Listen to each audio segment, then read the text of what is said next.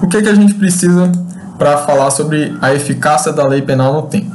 Primeiro, aplica-se a lei penal vigente no tempo da realização do fato criminoso, que é o tempus regit actum. Então, a lei penal ela vai ser aplicada no a lei vigente no tempo que foi praticada a conduta criminosa. E aí nós temos é, uma movimentação, a lei ela pode se movimentar no tempo. E essa movimentação ela é caracterizada pela extratividade. Então nós temos aí dois tipos de extratividade. O primeiro tipo de extratividade é a retroatividade, que é quando a lei ela tem a capacidade de voltar para ser aplicada a fatos anteriores à sua vigência. Esse, essa retroatividade ela é permitida apenas para fatos, para leis que beneficiam o réu. Então, somente a lei benéfica ao réu que retroage para ser aplicada a fatos anteriores à sua vigência. Ou seja, a lei A é revogada pela lei B e aí a lei B ela volta para ser aplicada a fatos é, durante a vigência a, acontecidos durante a vigência da lei A. Então ela retroage somente para benefício do réu. Outra espécie de extratividade é a ultraatividade, que é a possibilidade da lei ser aplicada mesmo depois de cessar a sua vigência, mesmo depois dela ser revogada ou simplesmente cessar a sua vigência. Então, por exemplo, a lei A foi revogada pela lei B, mas quando um fato praticado durante a vigência da lei A for julgado, será aplicada a lei A. Então, ela se movimentou no tempo e continua sendo aplicada mesmo depois de revogada. E aí a gente tem é, o tempo do crime, as teorias que regem o tempo do crime. No tempo do crime, a gente tem que observar três teorias, que são a teoria da atividade, a teoria da, da ubiquidade e a teoria do resultado. A teoria da atividade ela vai falar que será aplicada a lei será considerado tempo do crime o momento que foi realizada a ação ou a omissão. Então a gente tem lá no, no Código Penal, no artigo 4 que ele considera praticado o momento da ação ou omissão. Então, no Código Penal brasileiro foi adotada a teoria da atividade. A teoria do resultado fala que é o tempo do crime a, o momento do resultado. Então, se acontecer uma ação ou omissão hoje, por exemplo, um homicídio, uma pessoa desferiu tiros contra uma pessoa hoje, mas essa pessoa só vai falecer amanhã, para essa teoria é considerado tempo, do crime apenas no momento da morte, no momento da consumação, tá bom? E por último nós temos a teoria da ubiquidade, que seria uma mistura das duas teorias, né? tanto do resultado quanto da atividade. E aí essa teoria da ubiquidade ela considera o tempo do crime tanto o tempo da ação ou da omissão quanto o tempo do resultado. E temos a sucessão da lei incriminadora também, para a gente é, considerar ainda mais o tempo do crime, além das teorias, nós temos a sucessão das leis penais no tempo. Então, são é, como que uma lei vai suceder a outra, como que uma lei vai substituir a outra. Nós temos a novatio legis incriminadora, ou seja, uma nova lei, ela passa a considerar condutas que antes não eram crime, ela passa a considerar essas condutas como crime. Por exemplo, portar uma caneca hoje não é crime. E aí vem uma lei e passa a considerar essa conduta como uma conduta criminosa. E lá no artigo 1 do Código Penal, nós temos que não há crime sem lei anterior que, a, que o defina e nem pena sem prévia combinação legal. Então, somente será considerado crime após a novatio legis incriminadora. Somente após essa novatio legis é que a conduta será considerada uma conduta criminosa. Um exemplo que nós temos é o artigo 311-A do Código Penal, que fala sobre é, utilizar ou divulgar indevidamente informações sobre concursos públicos. Essa lei ela foi é, ela entrou em vigor no dia 16 de dezembro de 2011. Então, antes dessa, dessa lei, divulgar informações é, a fim de beneficiar pessoas em relação a, a certames públicos, concursos públicos, não era considerado uma conduta criminosa.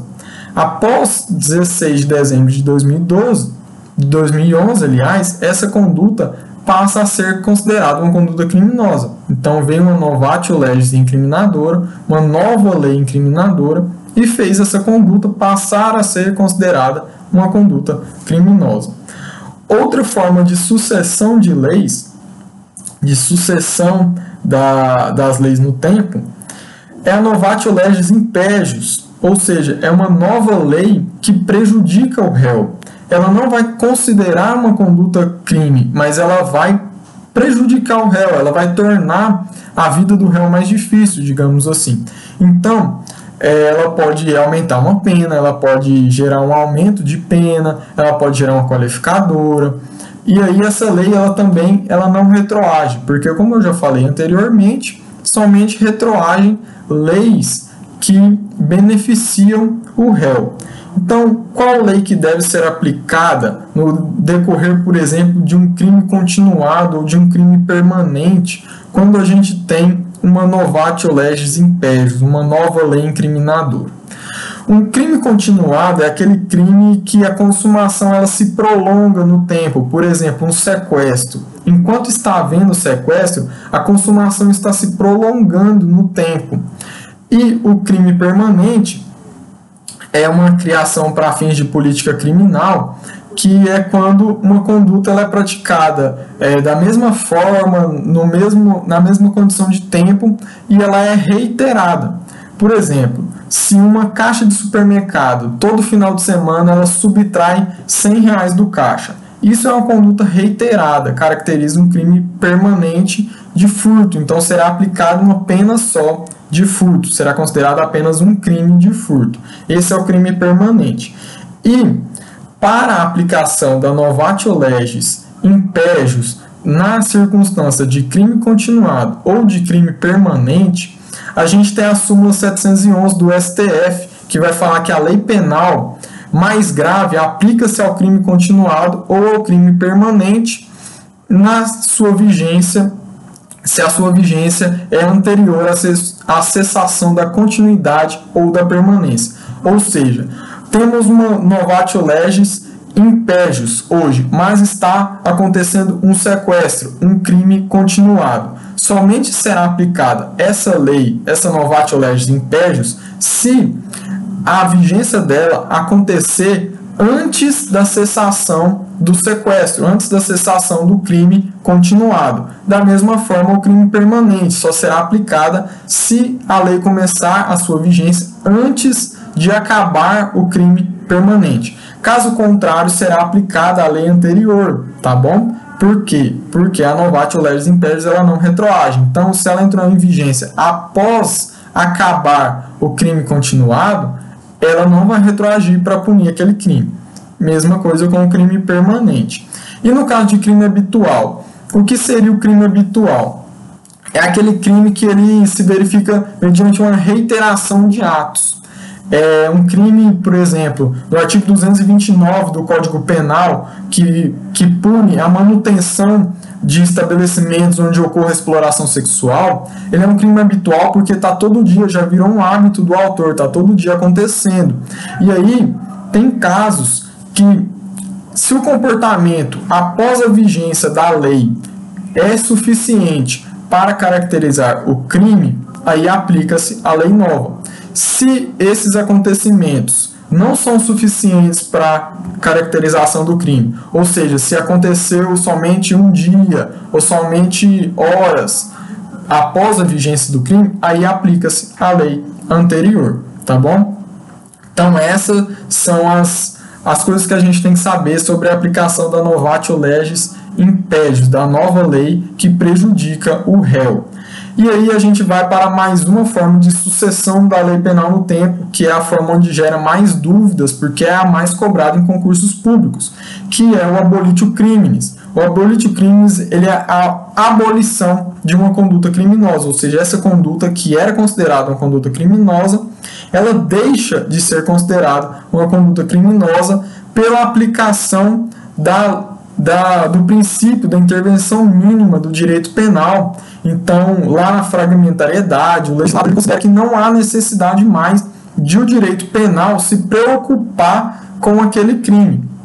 Então, o direito penal deixa de penalizar aquele crime e deixa para outros ramos do direito, por exemplo, o direito civil, o direito tributário, para que esses outros ramos do direito resolvam o crime. E aí a gente vai lá para o artigo 2 do Código Penal, que fala que ninguém pode ser punido por fato que lei posterior deixa de considerar crime, cessando em virtude dela a execução e os efeitos penais da sentença condenatória.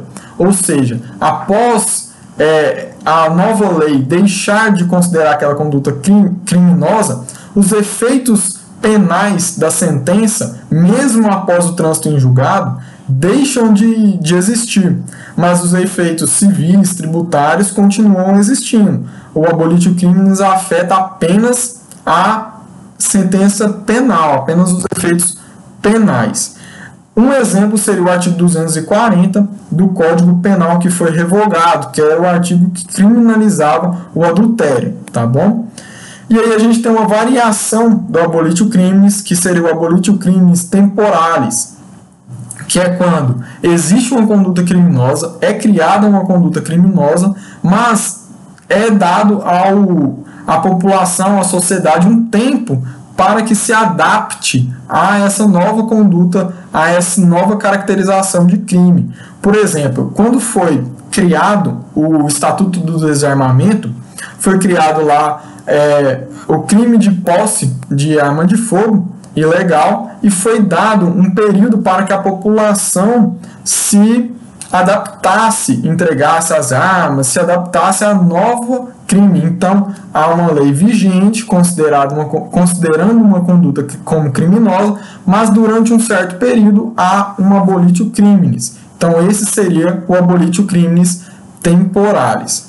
E existem dois requisitos básicos para que a gente possa observar a existência do abolitio criminis. O primeiro requisito é que deve haver a revogação do tipo penal. Então, o tipo penal ele deve deixar de existir e deve haver também a supressão material da conduta, ou seja, a conduta deve deixar de ser crime. Ela não basta deixar de, de existir o, a norma penal. A conduta ela deve deixar de ser crime. Ela não pode sair de um tipo penal revogado e ir para outro tipo penal. Nós vamos ver mais para frente o princípio da continuidade típico-normativa e aí a gente vai ver exemplos onde não ocorre essa supressão material da conduta, tá bom? Outra forma de su sucessão da lei penal no tempo é a novatio legis in melius, ou seja, a gente já teve a novatio legis impedius, que é uma lei ruim para o réu, e agora nós temos a novatio legis in melius, que é uma lei boa, uma lei benéfica ao réu. Então trata-se de uma lei que de qualquer modo ela beneficia o réu, tá bom?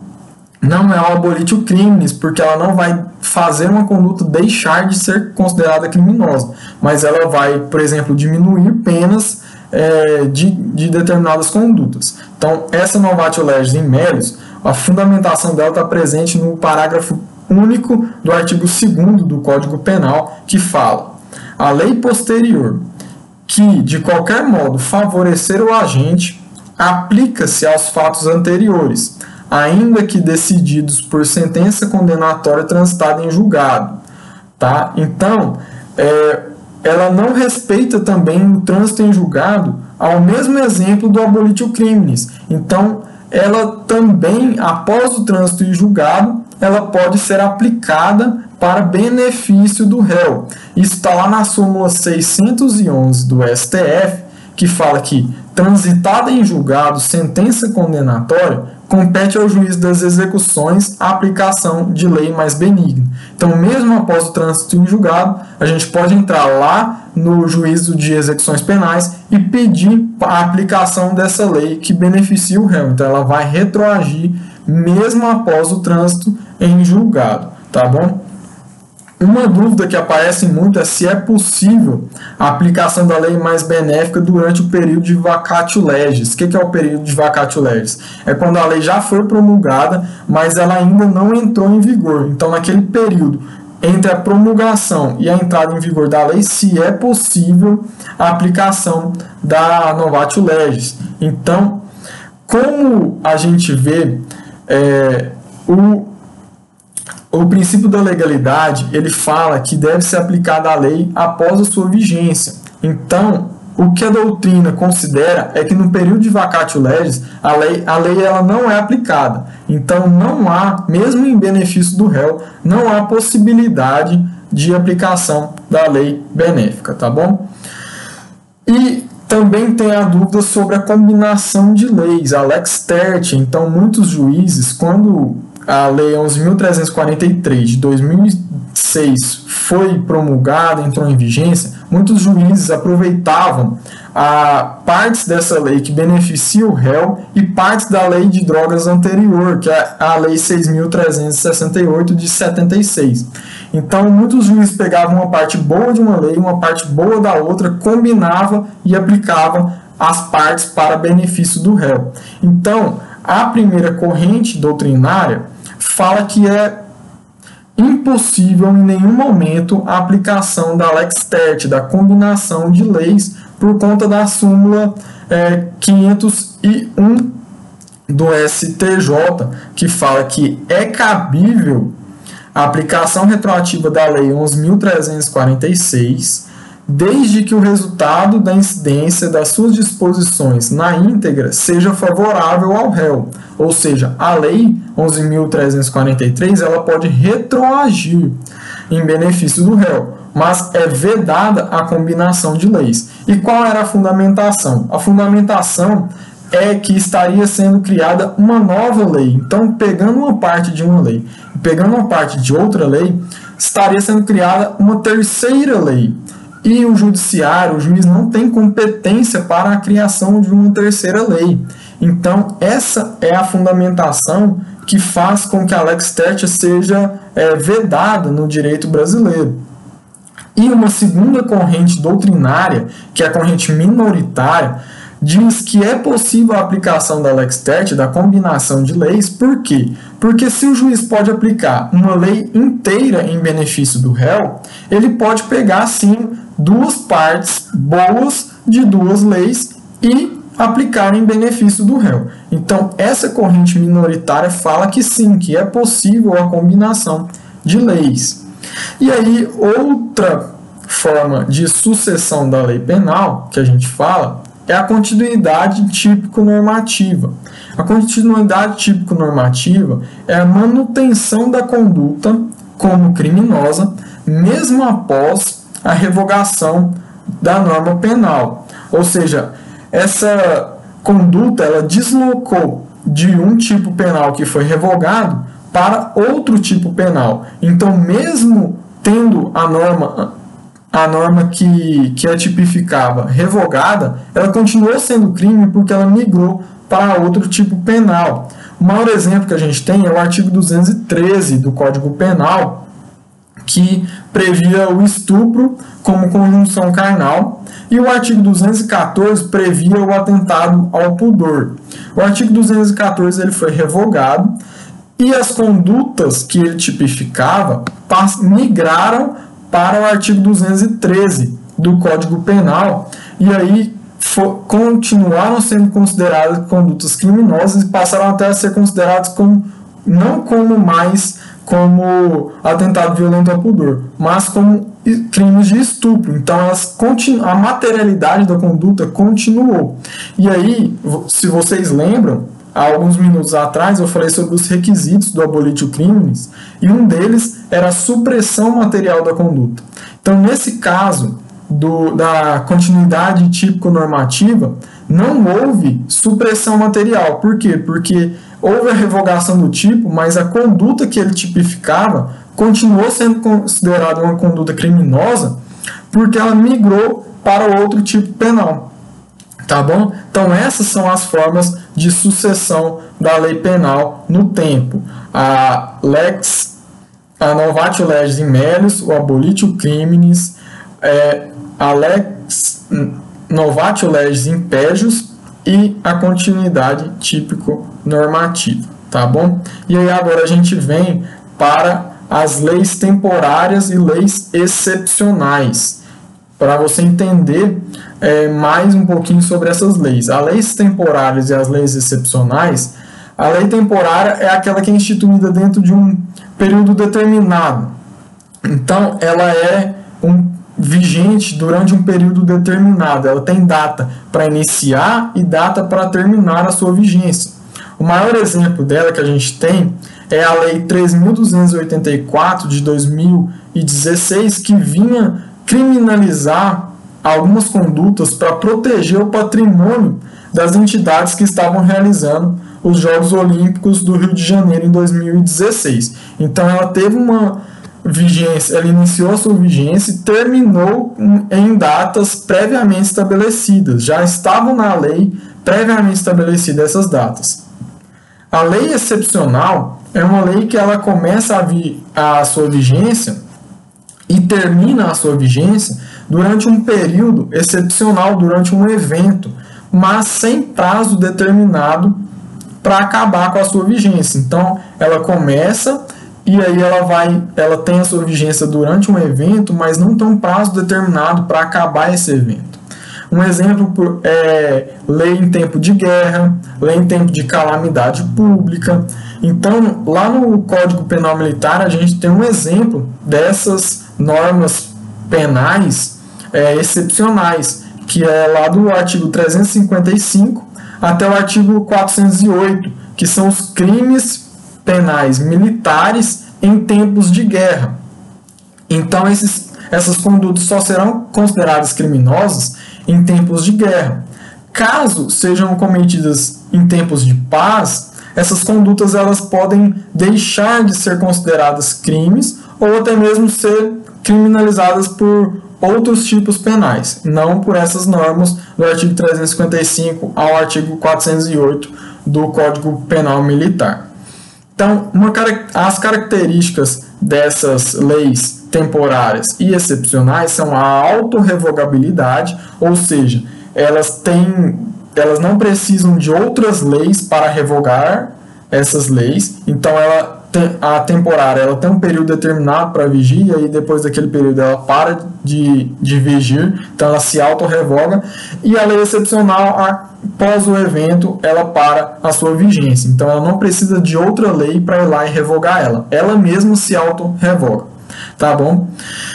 E a outra característica é a ultratividade, que é uma espécie de extratividade, que é mesmo depois das, de cessar a sua vigência, mesmo depois de acabar a sua vigência, essa lei ela ainda será aplicada a fatos que aconteceram durante a sua vigência. Então, por exemplo, se hoje nós estamos em tempos de coronavírus, calamidade pública, e hoje tem uma lei penal vigente para dispor sobre, durante esse período, mesmo após a calamidade, mesmo após a pandemia, no julgamento desse fato, essa lei ainda será aplicada mesmo quando revogada. Então, isso é a ultratividade. E, então, pessoal, isso aí é o que a gente precisa para aplicação da lei penal no tempo, tá bom?